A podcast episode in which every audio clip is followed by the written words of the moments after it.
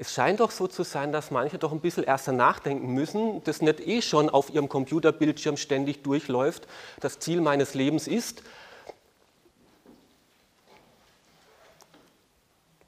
Ich finde die Frage echt wichtig, aber gar nicht leicht, eine Antwort darauf zu finden.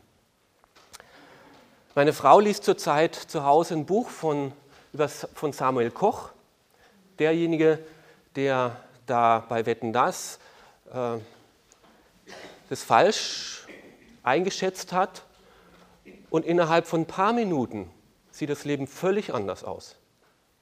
Und du bist querschnittsgelähmt und musst dich fragen, ist das neue Leben, was jetzt noch möglich ist, lebenswert? Lohnt es sich noch zu leben? Oder beginnt vielleicht jetzt erst das Leben und alles davor war nur Schall und Rauch? Mir ist es vor zwei Monaten ziemlich ähnlich gegangen wie der Ingrid. Ähm, ich habe es auch noch niemandem erzählt bisher. Also Achtung, Susi. Ähm, ich war mit meiner Tochter in äh, Südafrika und es war ein wunderbarer Tag, herrlich, strahlender Sonnenschein an einem der schönsten Strände in Südafrika außer uns, also kilometerweit Strand, vielleicht noch drei Leute an dem Strand, meterhohe Wellen, wunderbar zum Baden. Und ich bin ein guter Schwimmer und bin rein in die Wellen und ich habe das genossen. Nur ab irgendeinem Zeitpunkt habe ich gemerkt, dich treibt es immer mehr nach außen. Und jetzt muss ich was machen. Und dann bin ich losgeschwommen und geschwommen und geschwommen. Und wenn du merkst, selbst wenn die drei Meter hohen Wellen, selbst wenn sie abschüssig sind und du mit der Kraft der Wellen versuchst, nach unten wie ein Surfbrett zu gleiten oder runter zu schwimmen, und selbst an dem Punkt kommst du nicht runter, sondern ziehen sie dich hoch und raus. Und es ist so laut, du könntest schreien, wie du wolltest, es würde dich eh niemand hören. Und wer sollte dich auch hören? Da ist niemand. Und wenn dich jemand hören würde, was soll der bitte machen?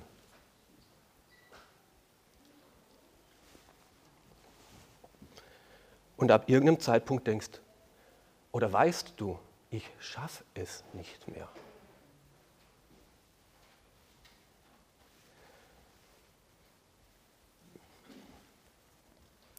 Irgendwie habe ich dann an der Seite noch gesehen, da ist Sand in den Wellen das heißt, da muss irgendwo Grund äh, sein und in aller Kraft dahin geschwommen.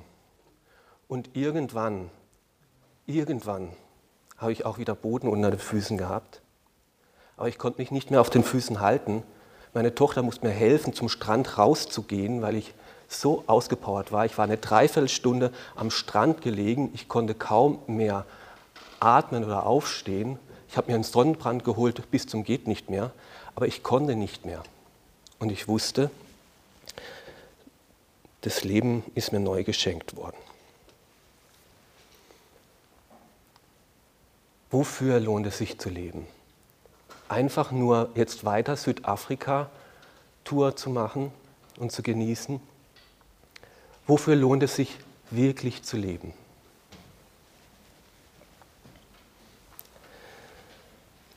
Ich möchte mit euch heute eine Antwort, über eine Antwort nachdenken, die ein sehr gebildeter Mann gegeben hat, der viel, viele Menschen geprägt hat und beeinflusst hat. Und vielleicht werden heute einige sagen, diese Antwort, die dieser Mann gibt, ist weltfremd. Es kann sein, dass sie zu unserer Wohlstandsgesellschaft nicht passt. Aber es kann auch sein, dass sie uns herausfordert, neu nachzudenken, ob sie vielleicht gerade deswegen eine sinnvolle, eine richtige, eine wichtige Antwort für unser Leben ist. Paulus schreibt sie die Antwort, die er auf seinen Zettel geschrieben hat. In Apostelgeschichte 20, Vers 24 mein Leben ist nichts wert, wenn ich es nicht nütze, um das zu tun, was der Herr Jesus mir anvertraut hat, nämlich anderen die Botschaft von Gottes Gnade zu bringen. Mein Leben ist nichts wert, wenn nicht das eine in meinem Leben passiert. Das sagt er zu gestandenen Männern der Leitung der Gemeinde in Ephesus, um sie herauszufordern, auch nachzudenken. Was ist Zentrum eures Lebens? Was ist das Lebenswichtige in eurem Leben? Worauf es wirklich ankommt? Vor drei Jahren ist Paulus durch diese Gegend gereist, nach Ephesus gekommen und hat dort die Gemeinde in Ephesus gegründet. Zweieinhalb Jahre war er in dieser Gemeinde äh, gewesen, in dieser Stadt und hat sich um Menschen gekümmert, ist ihnen nachgegangen. Und viele Zeichen und Wunder sind geschehen und viele, viele Menschen sind zum Glauben gekommen, haben ihr Vertrauen an Jesus Christus gerichtet und haben ein neues Leben äh, angefangen. Und dieses neue Leben hat sich so verändert bei diesen Menschen, dass sie ihre alten Götzen, ihre Zauberdinge weggetan haben, verbrannt haben und eben jetzt mit Gott unterwegs waren. Und diese Werte, und weil die Gemeinde so gewachsen ist, hat sich das ausgebreitet und dieses neues Denken und dieser neue Lebensstil, dass die ganze Gesellschaft dadurch geprägt worden ist. So weit, dass selbst die Silber- und Goldschmiede Angst hatten um ihren Wohlstand und um ihren Einfluss, weil die Leute nicht mehr die Götzenbilder gekauft haben und die Statuen in ihre Wohnung gestellt haben. Und weil sie sich jetzt um ihren Gewinn geschmälert, befürchtet, Angst hatten, haben diese Kunsthandwerker einen Aufstand angezettelt. 24.000 Leute waren da auf der Demo und Paulus musste fluchtartig die Stadt verlassen. Jetzt waren einige Monate vorbei. Er war weitergereist auf der dritten Missionsreise, ist nach Athen gekommen und jetzt auf der Rückreise von Athen kommt er wieder in diese Gegend. Ostern war vorbei, aber er wollte an Pfingsten in zwei, drei Wochen wollte er in Jerusalem sein. Und deswegen hat er gedacht, das ist eh gefährlich in Ephesus und außerdem, ich habe nicht viel Zeit. Ich lasse, wenn ich nach Ephesus gehe in die Gemeinde, ach, da gibt es so viele Seelsorger und was weiß ich, das nimmt mich nur gefangen. Ein bisschen außerhalb, ich lasse die Ältesten von dort hierher kommen zu einem Meeting auf der Autobahn, mehr oder weniger. Und ähm, da rede ich mit ihnen. Und ich lese jetzt die Verse Kapitel 20, Apostelgeschichte ab Vers 16. Paulus hatte bewusst eine Route gewählt, die nicht über Ephesus führte, um die Provinz Asien nicht, in der Provinz Asien nicht unnötig Zeit zu verlieren. Er war deshalb so in eine, weil er, wenn es irgendwie möglich würde, am Pfingsten in Jerusalem sein wollte. Eines allerdings ließ er sich nicht nehmen. Er schickte von Milet aus eine Nachricht an die Ältesten der Gemeinde von Ephesus und bat sie, zu ihm zu kommen. Ich lasse jetzt ein paar Verse aus und lese dann später diese ausgelassenen Verse, später dann bei 22 weiter. Und jetzt habe ich, äh, gehe ich nach Jerusalem, von Gottes Geist dazu gedrängt und an seine Weisung gebunden, was dort im Einzelnen mit mir geschehen wird, das weiß ich jetzt noch nicht. Ich weiß nur, dass der Heilige Geist mich in jeder Stadt, durch die ich komme, ausdrücklich darauf hinweist, dass Gefangenschaft und Leiden dort auf mich warten. Doch, doch es liegt mir nichts an meinem Leben. Mein persönliches Ergehen hat keinerlei Bedeutung. Wichtig ist nur, dass ich das Ziel meines Laufes erreiche und den Auftrag voll und ganz erfülle, den ich von Jesus Christus, dem Herrn, erhalten habe den Auftrag, allen Menschen die gute Nachricht von Gottes Gnade zu bringen. Paulus wusste, dass das jetzt die letzte Begegnung war mit den Männern hier in Ephesus, mit seinen Freunden, mit seinen Kollegen und Mitarbeitern. Er wusste, ich habe nicht mehr Zeit, die nochmal zu besuchen. Es ist das letzte Mal, wo wir uns sehen. Und was ist jetzt wirklich wichtig, was ich weitergebe? Was ist jetzt wirklich so wichtig, dass es unbedingt gesagt werden muss? Und Paulus gibt diesen Männern seine Vision weiter. was ihm wichtig ist. Mein Leben ist nichts wert, wenn ich nicht das tue, was Gottes Wille ist. Und das ist, dass Menschen durch mich von seiner Gnade erfahren. Und er sagt, Gott ist mit mir so gnädig gewesen. Er hat mich angenommen. Viele Jahre war ich ohne ihn unterwegs und ich habe mir viel geleistet und ich habe mich sogar richtig gegen ihn aufgelehnt. Es war mir völlig egal. Und Gott ist mir nachgegangen. Ich war stolz und überheblich und es gibt Dinge, über die ich jetzt im Nachhinein überhaupt nicht mehr stolz bin. Aber Jesus hat mir meine Sünden vergeben. Er hat mich angenommen. Ein Neustart war möglich. Und ich habe Gottes Gnade erfahren, dass Gott mich liebt immer noch und erbarmungsvoll sich mir zuwendet. Und das ist nicht nur eine alte Nachricht des Evangeliums, das ist vor allem eine gute Nachricht, eine gute Nachricht bis heute. Neuanfang ist möglich. Und das will Gott, dass es auch andere erfahren durch uns. Gott ist immer noch gnädig. Ein Neuanfang ist möglich. Gott bietet jedem, jedem, egal was die Vergangenheit war, eine Neustart an. Vergebung, ein positives, verändertes Leben, denn Gott ist gnädig.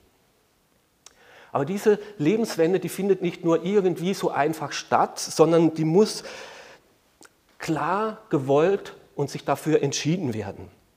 Vers 21 sagt er, Juden wie Nichtchristen fordere ich deswegen eindringlich dazu auf, Gott, zu Gott umzukehren und an Jesus Christus, unseren Herrn, zu glauben.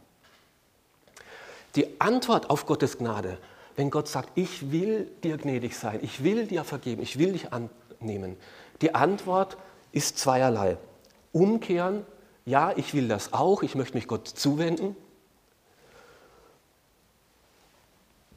Und an Jesus Christus glauben, der für mich meine Sünden bezahlt hat.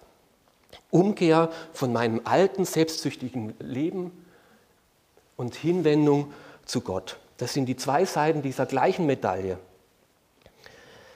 abwenden von meinen falschen Zielen, von den Lebenszielen, die bisher für mich so maßgeblich bestimmend waren, wo Gott nur am Rand oder gar keine Rolle gespielt hat. Und es ein selbstbestimmtes, ein egoistisches, ein sündiges Leben war. Und hinwenden zu dem einen, dem wahren Gott, der mich geschaffen hat, der einen Plan für mein Leben hat, der mich liebt und dem ich einmal Rechenschaft schuldig bin. Und diese Lebenswende, diese Neuanfang, nicht aus Angst, damit mich Gott mal bestraft, nicht bestraft oder aus Angst vor der Hölle, sondern aufgrund seiner Gnade, weil Gott mir gnädig sein will, weil Gott mir nahe sein möchte.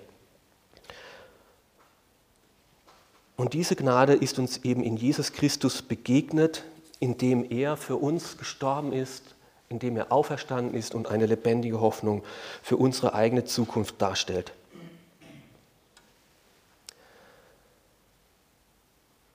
Jeder, der an ihn glaubt, der ihm sein Vertrauen schenkt, der sich ihm zuwendet, der darf Frieden haben mit Gott und neu anfangen. Und Paulus sagt, das habe ich erlebt, das habt ihr erlebt.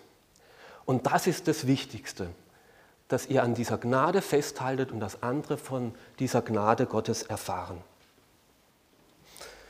Und mich freut es, dass das auch Menschen durch uns, durch Menschen unserer Gemeinde auch in diesem Jahr erfahren haben, dass sie gespürt haben, Gott ist nicht nur weit weg, sondern er ist nah und er hat an mir persönliches Interesse, er will mir gnädig sein und ich möchte darauf antworten und mich auf ihn einlassen.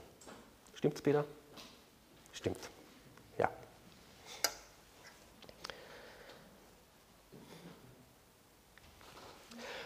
Und das ist das Lebensziel von Paulus. Gottes Gnade erleben und anderen weitergeben. Mit Gott in Verbindung bleiben und andere mit Gott in Verbindung bringen. Ein Mitarbeiter in Gottes Plan zu sein. Menschen, die sich in ihrer Sünde verrannt haben, auf Gottes Gnade hinzuweisen und ein Teil in Gottes großer Geschichte, in Gottes großen Rettungsplan für diese Menschheit einzusteigen, ein Mitarbeiter zu werden, ein Botschafter an Christi Stadt. Auch dir möchte Jesus gnädig sein und ich kann es dir erzählen, wie es bei mir war und öffne dich doch ihm, er meint es auch mit dir gut. Das war das Lebensziel von Paulus. und was ist deines?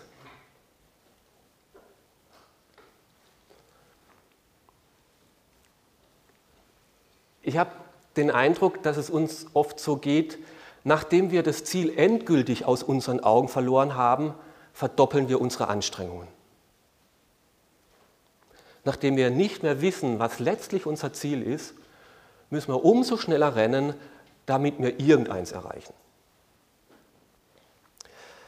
Aber wie geht es uns? Sag mal, du würdest über den Atlantik fliegen, Charlie und Nicola, gell? Ähm, und der Pilot würde da irgendwo, England habt ihr hinter euch gelassen, sagen, ich muss jetzt hier eine Durchsage machen, ich habe eine gute und eine schlechte Nachricht.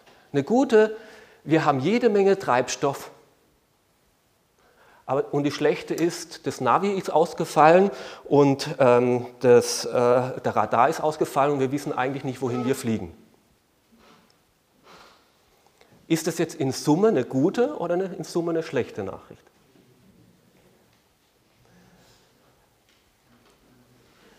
Also ob du jetzt in einer halben Stunde oder in zwei oder in vier Stunden eine Bruchlandung im Meer lachst, ist relativ egal.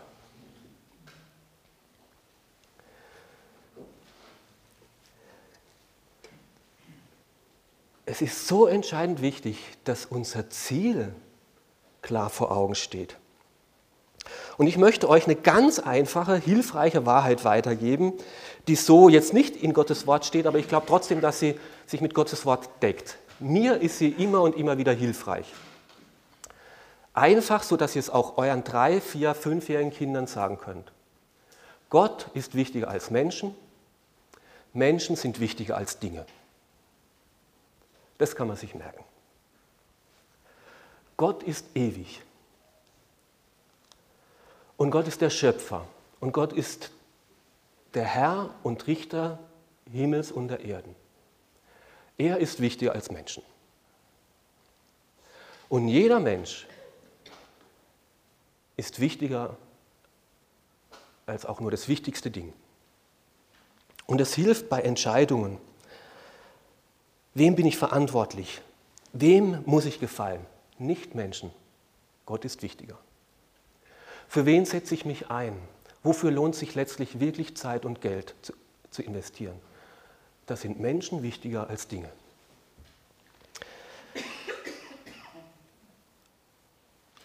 Und überprüf mal deine Prioritäten. Schau noch mal auf deinen Zettel. Ist es so, dass diese Prioritäten stimmen auf deinem Lebensziel? Und ich möchte dich ermutigen, dich einzuklinken in diese große Geschichte Gottes, in diesen großen Rettungsplan, ein Mitarbeiter davon zu werden, dass dein Leben Bedeutung bekommt für Zeit und Ewigkeit. Ich möchte dir aber nicht vorenthalten, was auch Paulus seinen Mitarbeitern nicht vorenthalten hat, nämlich dass wenn man dieses Lebensziel hat, Gottes Gnade erleben und an anderen weitergeben, dass das nicht so einfach zu leben ist. Rettungsaktionen gehen nämlich selten behutsam ab. Wenn du bei der Bergrettung bist oder sowas oder bei der Wasserrettung, das geht nicht vom Ufer aus, von der Hängematte vom Liegestuhl. Da geht es um Leben, um Tod und so ein Einsatz fordert was von den Lebensrettern. Und genauso, wenn es um den ewigen Leben und das ewige den ewigen Tod geht. Und davon berichtet Paulus in den Versen 18 bis 21. Apostelgeschichte 20. Als ich in Milet eingetroffen war, richtete er folgende Worte an sie. Vom ersten bis zum letzten Tag meines Aufenthalts in der Provinz Asien war ich bei euch und in dieser ganzen Zeit habe ich gesehen, wie ich, habt ihr gesehen, wie ich lebe und was ich tat. Ihr wisst, dass ich dem Herrn diente, ohne je überheblich auf, äh, aufzutreten. Ich diente ihm auch, wenn es mich äh, Tränen bedeutete und mit Tränen verbunden war. Und mein Glaube wurde auch auf äh, Angriffe geprüft. Ihr wisst auch, dass ich auch nichts von dem verschwiegen habe, was gut und hilfreich für euch ist. Ich habe euch alles verkündigt und habe euch alles gelehrt, sowohl öffentlich als auch in den Häusern, in denen ihr zusammengekommen seid. Juden wie Nichtjuden forderte ich eindringlich auf, zu Gott umzukehren und an Jesus Christus, unseren Herrn, zu glauben. Weiter in Vers 31. Seid also wachsam und denkt daran, dass ich drei Jahre lang unermüdlich, Tag und Nacht, jeden einzelnen von euch den rechten Weg gewiesen habe und das oft genug unter Tränen. Nie war ich auf Silber oder Gold aus. Keinen von euch habe ich je um Kleidung gebeten. Seht her, meine Hände. Ihr könnt bestätigen, dass ich durch eigene Arbeit für alles gesorgt habe, was ich und mein Begleiter zum Leben brauchten. Mit meinem ganzen Lebensunterhalt habe ich ähm, gezeigt, dass wir arbeiten und uns mühen und nicht scheuen dürfen. Denn dann können wir den Bedürftigen helfen, wie es unsere Aufgabe auch ist. Denkt immer an die Worte, die Jesus der Herr selbst gesagt hat. Auf dem Geben liegt mehr Segen als auf dem Nehmen. Er stellt nach seiner Vision den Mitarbeitern auch sein Vorbild hin. Wie war sein Einsatz? Rettungsaktionen, habe ich gesagt, sind selten gemütlich und beschaulich, sondern mit Anstrengung und Kampf und Widerstand zu tun. Und das ist auch hier so. Es ist eine große Aufgabe. Und er sagt, das hat für mich Tränen bedeutet, das hat für mich Belastung bedeutet, das hat für mich sogar Anschläge bedeutet. Und den Menschen so zu dienen, das war wirklich ein schwerer Dienst. Und da musste ich demütig bleiben, weil immer wieder Vorwürfe kamen. Da musste ich ausdauernd sein, weil immer wieder Belastung kam. Da musste ich standhaft sein, weil es Verfolgung gab. Und meine Uneigennützigkeit und Bescheidenheit und herzliches Mitgefühl, das war nicht immer leicht zu behalten. Aber ich habe alles getan, was nötig war. Ich habe jederzeit und allem das gegeben, was er gebraucht hat. Ich habe nichts zurückgehalten. Ich war nicht scheu, ich war nicht ängstlich, ich war nicht träge, ich war nicht menschengefällig. Gott zuerst und das habe ich getan. Und ich habe jede Gelegenheit genützt, um Menschen von Gottes Gnade zu erzählen. War es in der Öffentlichkeit, habe ich es genützt. War es in der Gemeinde, habe ich es genützt. War es bei den Leuten zu Hause, in ihren Hauskreisen, in den persönlichen Gesprächen, in der Seelsorge. Ich habe immer wieder Menschen mit Gott und seiner Gnade in Verbindung gebracht. Unermüdlich jedem Einzelnen bin ich nachgegangen, habe gelehrt, ermutigt, ermahnt, habe mitgelitten, habe mitgekämpft. Wie verwirklicht sich Gottes Gnade und Gottes Wille auch in deinem Leben, auch in der Situation? Wie können wir einander helfen, dass sich Gottes Gnade in deinem Leben ausbreitet? Und er hat sich nicht an der Gemeinde bereichert. Er war für die Gemeinde da und nicht die Gemeinde für ihn. Seine Motive waren völlig uneigennützig. Niemals hat er etwas von ihr erwartet oder wollte sich von ihr bereichern. Meine Frage ist, klingt das jetzt sehr soft? Klingt es sehr einfach? Klingt es sehr feminin? Weil landläufig ist ja so die Meinung, die Kirche ist eben für die Frauen und für die Senioren da. Die sollen in die Kirche gehen, die brauchen das. Nein, Menschen mit Gottes Gnade in Verbindung zu bringen, Menschen zu helfen, dass sie Hilfe bekommen, das ist wirklich keine softe Sache. Das fordert ganzen Einsatz und ist keine leichte Aufgabe. Und mit welcher Absicht erzählt es jetzt Paulus diesen Männern? Na, mit der Absicht, folgt meinem Beispiel. Macht es euch nicht zu einfach, macht es euch nicht zu kurz, macht es euch nicht zu leicht, lasst euch herausfordern und macht es mir nach.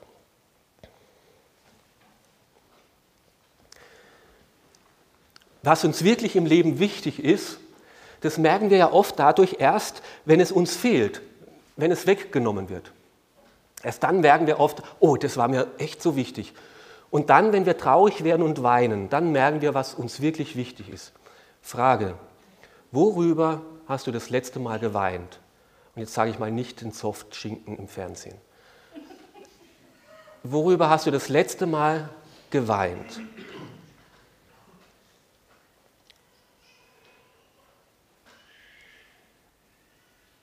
Und jetzt die Frage, war es, lohnt es sich, über das zu weinen?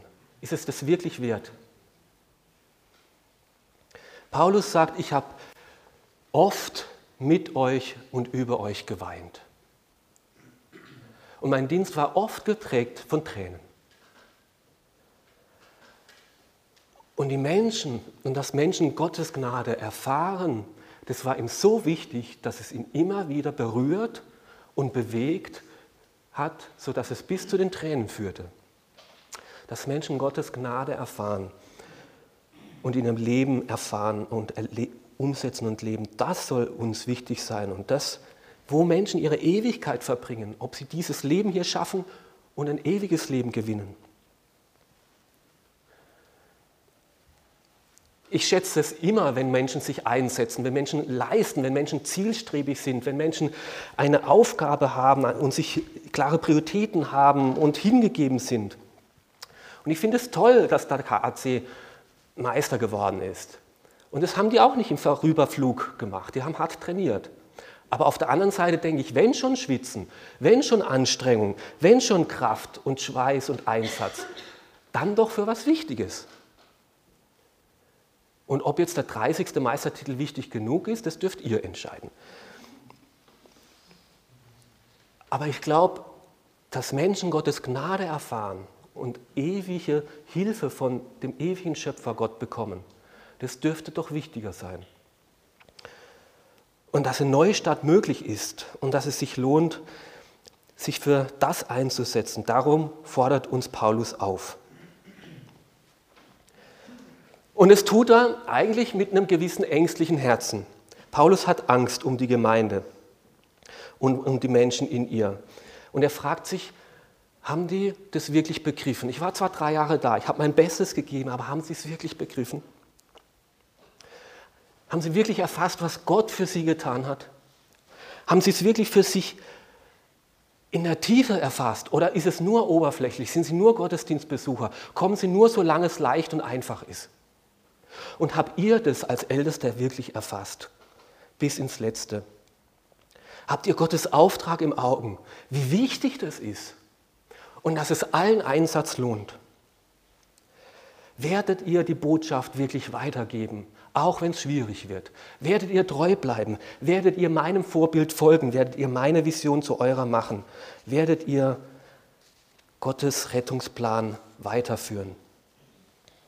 Und so gibt er diesen Männern ein Vermächtnis mit. Nicht nur sein Vorbild, sondern er sagt ihm ganz konkret, das möchte ich euch sagen. Und das lesen wir im Kapitel 20, Vers 28 bis 32.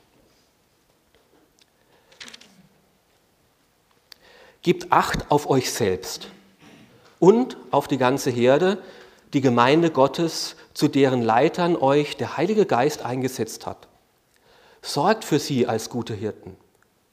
Gott hat sie ja durch das Blut seines eigenen Sohnes erworben. Ich weiß, dass nach meinem Abschied reißende Wölfe bei euch eindringen und erbarmungslos unter der Härte wüten werden. Sogar aus euren eigenen Reihen werden Männer auftreten, die die Wahrheit verdrehen, um die Jünger des Herrn irre zu führen und auf ihre Seite zu ziehen. So seid also wachsam und denkt daran, dass ich drei Jahre lang unermüdlich, Tag und Nacht, jedem Einzelnen von euch den rechten Weg gewiesen habe und das oft genug unter Tränen. Und nun vertraue ich euch Gott und der Botschaft von seiner Gnade an.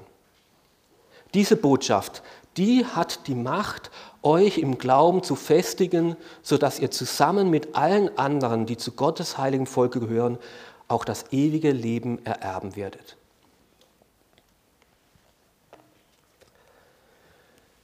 Er sagt zu diesen Ältesten in dieser Gemeinde, vergesst nicht, die Gemeinde ist Gott unendlich wichtig. Es ist Gottes Eigentum. Die Gemeinde hat Gott zu seinem Eigentum erwählt. Und Jesus hat durch sein Blut für sie bezahlt. Jesus hat sein Blut für die Gemeinde gelassen. Und der Heilige Geist hat euch eingesetzt, um in dieser Gemeinde Leitung zu übernehmen.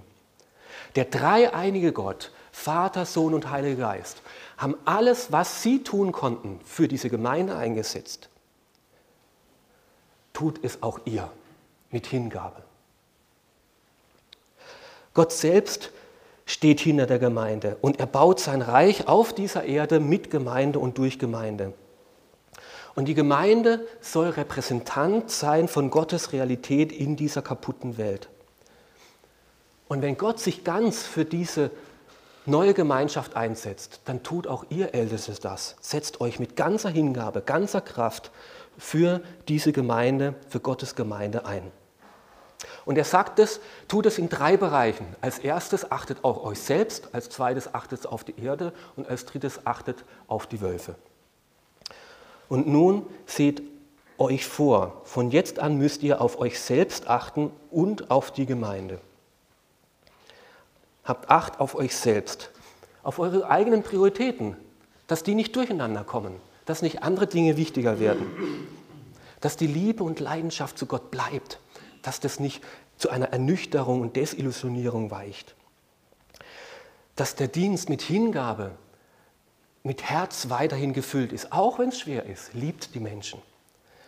Und wenn es Probleme gibt und Widerstände, dann lasst euch nicht lahmleben. Und gerade die Menschen, die sich am meisten einsetzen, die sind am meisten gefährdet, von Satan und von Widerständen sich lahmlegen zu lassen. Denen, denen es eh nicht so wichtig ist. Da ist es nicht so die Gefahr. Aber die Menschen, die wirklich wollen, und bei den Leitern, bei den Mitarbeitern, da ist es echt eine Gefahr. Und die Gefahr ist nicht zuerst von außen.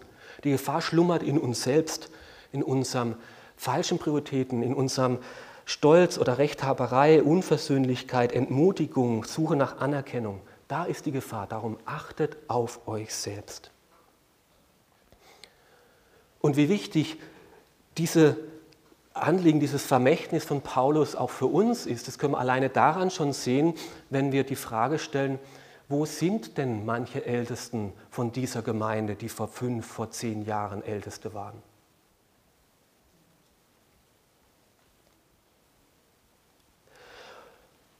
Und es geht nicht nur darum, dass wir den Lauf gut beginnen. Ein Marathonlauf gut beginnen, das ist einfach, das kann ich auch. Ich kann sogar schneller rennen als der. Nicht mal 100 Meter. Es geht darum, den Lauf zu vollenden, gut anzukommen, am Ziel gut anzukommen. Darum geht es. Und darum fordert Paulus auf, achtet auf euch selbst, teilt euch die Kräfte gut ein, aber achtet auf eure Motivation. Und hat Acht auf die Herde. Die Gemeinde muss bewahrt und versorgt werden. Man braucht gegenseitig Unterstützung. Alleine schafft man diesen langen Lauf nicht. Man muss miteinander in einem Pulk, in einer Gruppe mitlaufen, mitfahren, bei einem Radrennen zum Beispiel. Seid füreinander da, bildet eine Herde, lasst euch von einem Hirten coachen und leiten. Und immer wieder gebraucht Paulus dieses Bild von einer Herde und von einem Hirten und dass die Gemeindeleitung Verantwortung übernehmen soll, um einerseits die Herde zu ernähren, mit Nahrung zu versorgen, was ich heute versuche, und andererseits sie vor Gefahren zu schützen. Weil er sagt, habt auch Acht auf die Wölfe. Es gibt Wölfe, es gibt falsche Lehren, die sich wie verkleidete Schafe in die Gemeinde einschleichen. Die sind zwar Wölfe, aber sie haben ein Schaffell übergezogen und so leicht sind die gar nicht zu erkennen. Und sie verfolgen letztlich nicht Gottes Plan, obwohl es auch noch so gut und richtig und interessant äh, und fromm klingt. Und gefährlicher als die Verfolgung von außen ist die Versuchung und Verführung von innen. Dass die Wahrheit verfälscht wird, verdreht wird, dass falsche Tendenzen und Entwicklungen sich einschleichen. Auf den ersten Blick sieht alles so schön und bunt und aber es gibt Irrlehren und es gibt Streitigkeiten von innerhalb der Gemeinde, die euch lahmlegen können. Ich lese zurzeit äh, ein Buch Zankäpfel der Kirchengeschichte, da geht es um Streitereien. Und das Interessante ist, in Nordafrika gab es im dritten, vierten, fünften Jahrhundert eine blühende Gemeinde. Überall waren dort Gemeinden. Das war ganz, das war mehr noch wie heute in Europa. Bis dann der Islam kam und das überrollt hat. Aber das Problem letztlich war nicht der Islam, sondern dass die Gemeinde selbst schon vorher zerstritten waren und nicht gefestigt waren.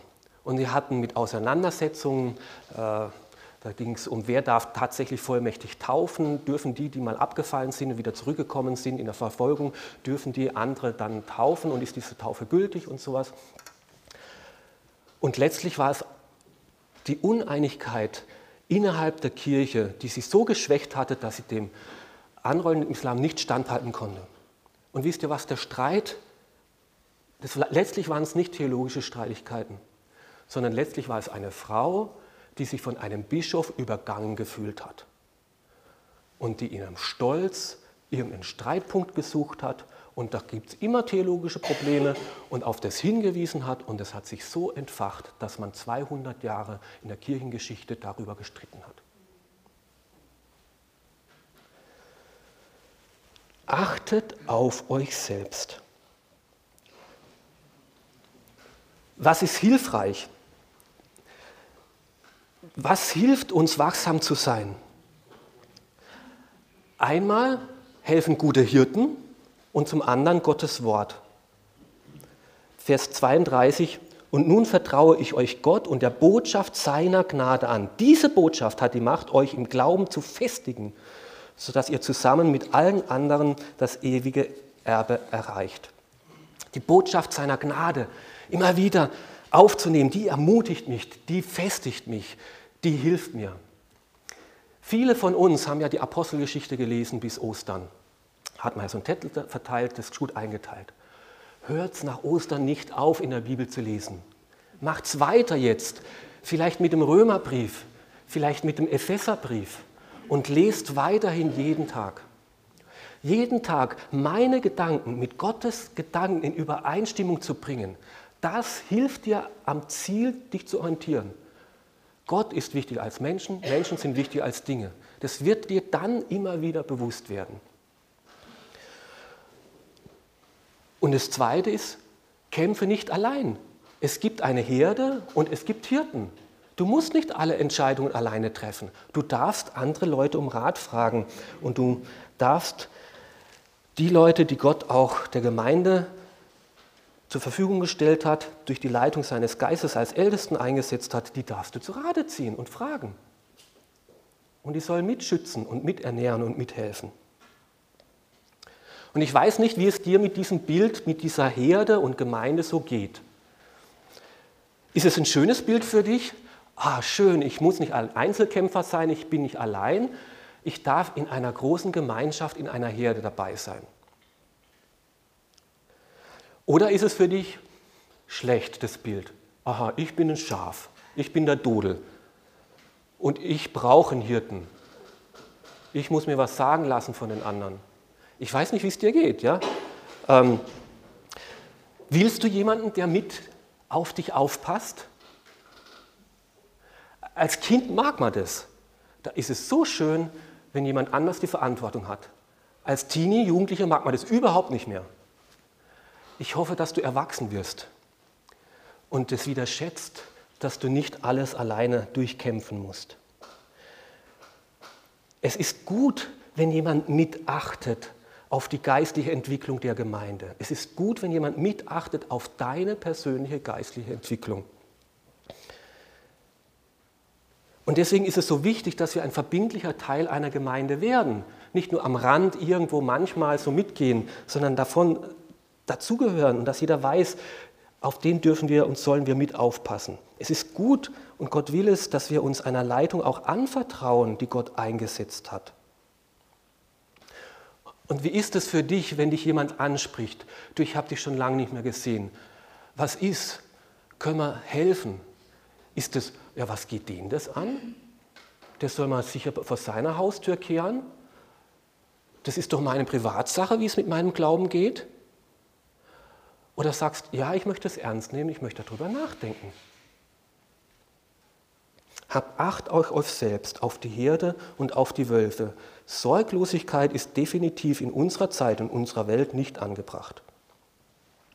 Und es könnte auch sein, dass nicht nur in Südafrika, äh, Nordafrika einmal viele Gemeinden die Tore schließen. Es könnte auch hier sein, dass die FEG mal ihre Porten schließen muss, weil wir nicht achtsam waren.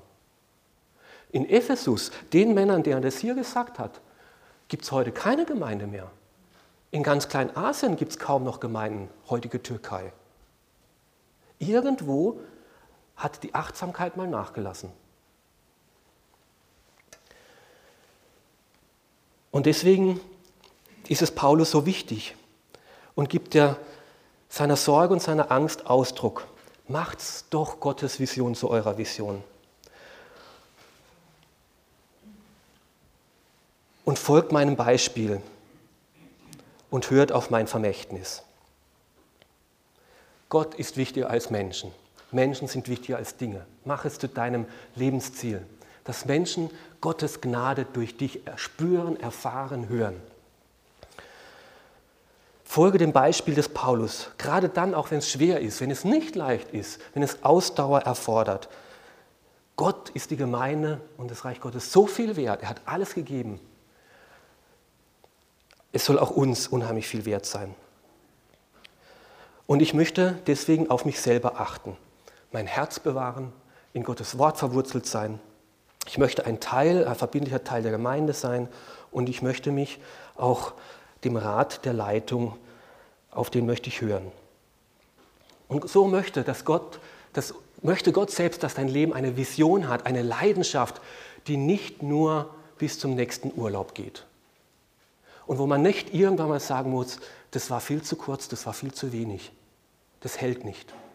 Sondern dass du dich einklingst in Gottes große Geschichte und Gottes Rettungsplan auf dieser Erde. Gottes Gnade erleben. Und ich darf einer sein, durch den das andere spüren, hören und erfahren. Ich möchte ein Lebensretter der Ewigkeit sein. Und so sagt er das uns auch heute, nicht nur den Ältesten damals, wie dem Timotheus, seinem Mitarbeiter in seinem letzten Brief, kurz vor seinem Tod. Timotheus, ich habe den guten Kampf gekämpft, ich habe den Lauf vollendet und ich bin im Glauben treu geblieben.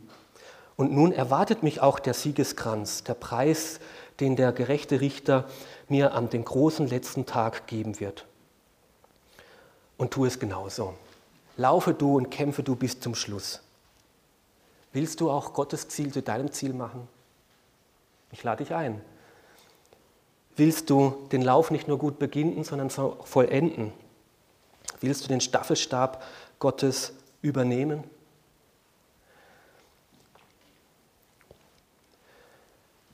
Behalte das Ziel Gottes für dein Leben im Auge. Dann ist es nicht so wichtig, wie schnell du rennst, solange du nur das Ziel vor Augen hast. Die Schnecke, die langsam unterwegs ist, aber klar weiß, wohin sie will, die kommt schneller vorwärts wie der Hase, der zickzack mal da, mal dorthin rennt. Vielleicht fühlst du dich an Schnecke. Das ist okay, aber behalte als Schnecke dein Ziel vor Augen.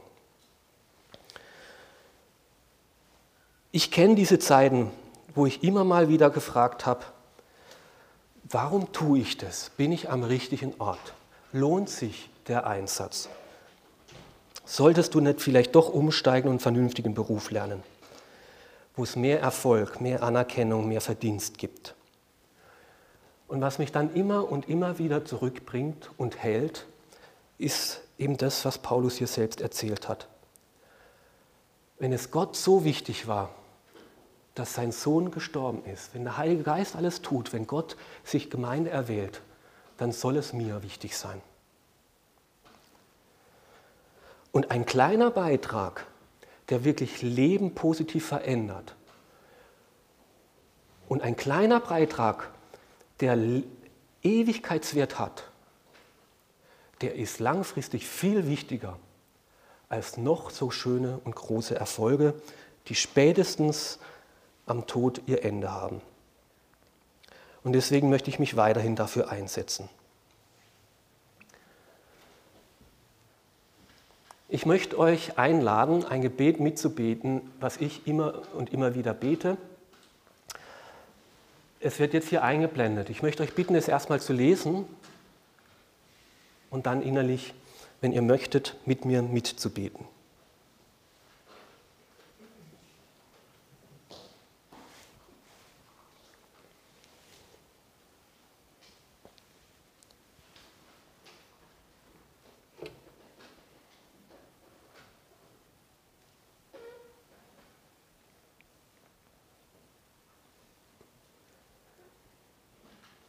Wer möchte, kann es innerlich jetzt auch mitbeten. Hilf Herr meines Lebens, dass ich nicht vergebens hier auf Erden bin.